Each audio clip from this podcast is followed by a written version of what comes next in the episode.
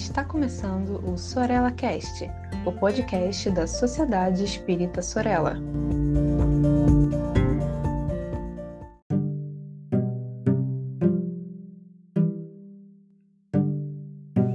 Olá, queridos amigos, queridas amigas, sejam todos e todas muito bem-vindos ao Sorella Cast, o podcast da Sociedade Espírita Sorella. Quem vos fala é Tiago Barbosa e hoje nós iremos dar continuidade, como tem sido de costume, às ponderações em torno da obra Reencarnação Baseada em Fatos, do grande pesquisador espírita suíço Carl Miller, né? E lembrando sempre que o esforço dessa obra é que a reencarnação ela saia de um campo meramente, é, digamos, quase que dogmático, né? Uma crença é, e ela se consolide como um conjunto de, um conjunto de, de saberes, né? É, mas baseado em fatos, né? É, claro que com o apoio da filosofia, mas também das evidências que a ciência pode é, nos fornecer. Enfim, e hoje nós iremos entrar no capítulo 5, né, que é o capítulo Espiritismo Moderno e suas evidências, né, onde o Miller ele vai apresentar, num primeiro momento, a opinião dos guias espirituais daquele da, daquela década de 60, digamos, que é onde ele está escrevendo a obra, não é? e vai nos apresentar diversas opiniões bem interessantes, destacando, digamos assim, alguns pontos sobre a reencarnação, no que tange, por exemplo, ao seu objetivo, né, a sua realidade, enfim. Então, é, ele utiliza um, o depoimento terceiro desse capítulo de um médium é, que no Brasil ele se tornou mais conhecido principalmente pelos artigos e pelas obras do nosso querido Hermínio Correia de Miranda, né, que é o Silver Beach, melhor dizendo, o médium Maurice Barbanel e o seu guia espiritual, o Silver Beach, né? E ele explora o pensamento desse espírito não só através da obra, né, Silver Beach Spikes, mas também da revista Dois Mundos, que inclusive é, foi objeto de análise, não é, é do nosso querido Hermínio, e assim uns uns 5 a 10 artigos que ele escreveu no Reformador e outras revistas. Né? Ele apreciava muito essa revista e o Maurício Barbanel é quem dirige essa revista.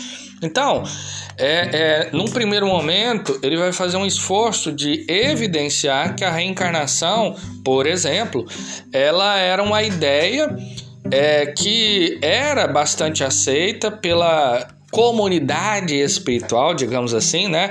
É, de até mesmo outras tradições, como é o caso do Silver Beach, porque ele é, foi um, um, originário, né? Ali do, dos, dos Estados Unidos, um dos povos originários, melhor dizendo, ali dos Estados Unidos, né? Os pele vermelhas e ele fica muito claro para ele é, no pensamento dele que a reencarnação não só é, ela é alguma coisa que ela existe, né?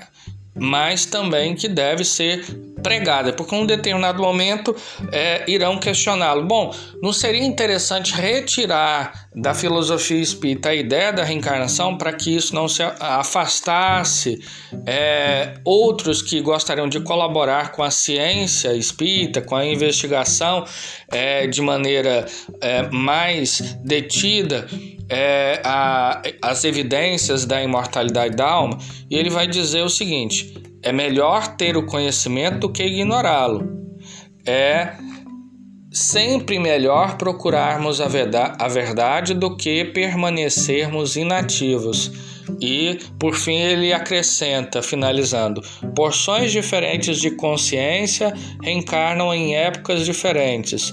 Um mesmo setor de consciência somente reencarna por alguma razão especial. Então já fica claro é, no pensamento do Silver Beat que a reencarnação ela cumpre uma finalidade né? Ela cumpre uma finalidade. Bom, em um determinado momento é, é, dos trechos que uh, o Miller ele, ele extraiu da revista Dois Mundos, ele vai mostrar com que naquele momento os guias espirituais, inclusive na Inglaterra, na Inglaterra que foi é, digamos, do movimento espiritualista internacional foi aquele que mais rejeitou, a gente pode dizer, em um certo sentido, até mesmo combateu a ideia da reencarnação, vai apresentar é, argumentos bastante interessantes. Então vamos acompanhar. Ele diz o seguinte: o guia espiritual Red Clude, através da famosa médium Stanley Roberts, explicou o renascimento como uma forma de educação e não como um castigo, concluindo que cessa ao ser atingido um certo padrão. Ou seja, portanto, é, é, o guia espiritual de Stanley, o Radcliffe, é, fica, fica muito claro que ele é, para ele a reencarnação, a semelhança do que disse o Silver Beach, né, ela tem uma finalidade. Só que fica mais claro ainda qual é essa finalidade, que é, para ele, o Red Clude, a educação. Né? Então a reencarnação ela não é um castigo, né? não é alguma coisa que nos é imposta para nos oprimir, para nos castigar, não. Mas ela tem um papel altamente educacional com vistas, digamos, à evolução do espírito. Mas continuemos afirmou por vezes que certas pessoas eram espíritos já bastante antigos e que não necessitavam reencarnar, né? Ou seja, então a semelhança daquilo que pensa Allan Kardec também chega num determinado momento em que o espírito é tão evoluído que ele não tem a necessidade de reencarnar, o que não significa que ele não vai reencarnar porque é, pode reencarnar em missão, né? Enfim, o guia Montraio, falando através da médium H.S. Howling, aceita o renascimento. O guia de Ronald Strong, Red Eagle, declarou que a maioria das pessoas encarna com um propósito definido quando esse alvo não é atingido, a pessoa necessita reencarnar até que a meta seja cumprida. Se a pessoa pudesse recordar o passado, saberia exatamente o que fazer. Seria o mesmo que conhecer as questões de um exame com antecedência. E aí, inclusive, ele justificando o porquê do véu do esquecimento, não é? Mas apontando que, novamente, que a reencarnação ela tem um papel, ela tem um objetivo. Muito bem. O automatista, é, melhor dizendo, a automatista James Wirst, perdão, James Sherwood publicou no Post-Mortem Journal Vida após a, o Jornal da Vida Após a Morte, não é? De 1962, a mensagem de Scott, o pseudônimo de Lawrence da Arábia, um personagem do século é, é, 19 20, bastante é, conhecido, né? Enfim, falecido é, num acidente em 1935.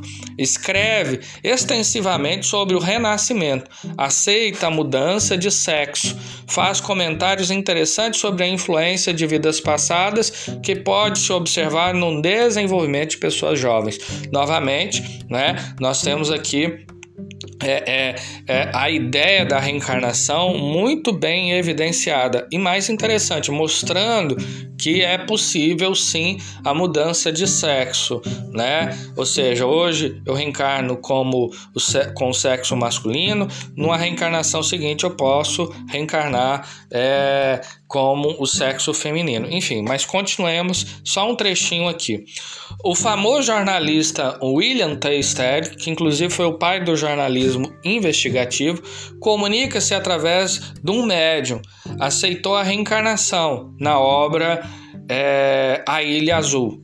A notável médium Eglen Rungas rejeitou a reencarnação até 1936, aceitando posteriormente. O guia de Kathleen Barkel, White Hank, admitia o renascimento.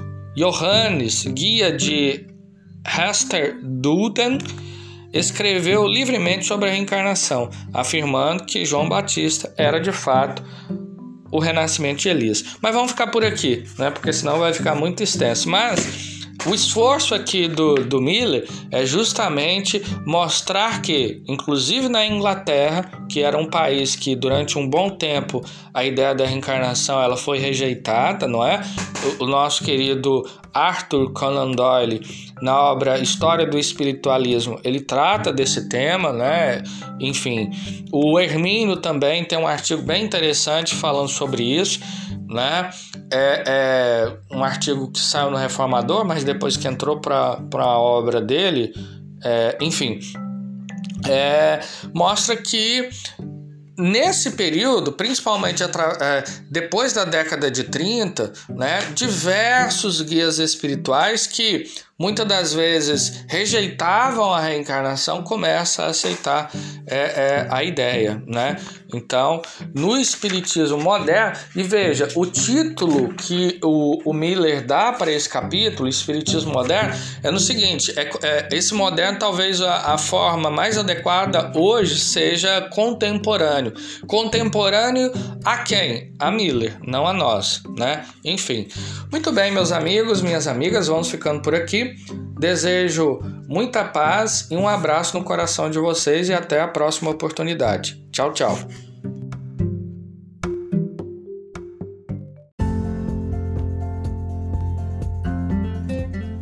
Siga a Sociedade Espírita Sorella nas redes sociais, Facebook e Instagram.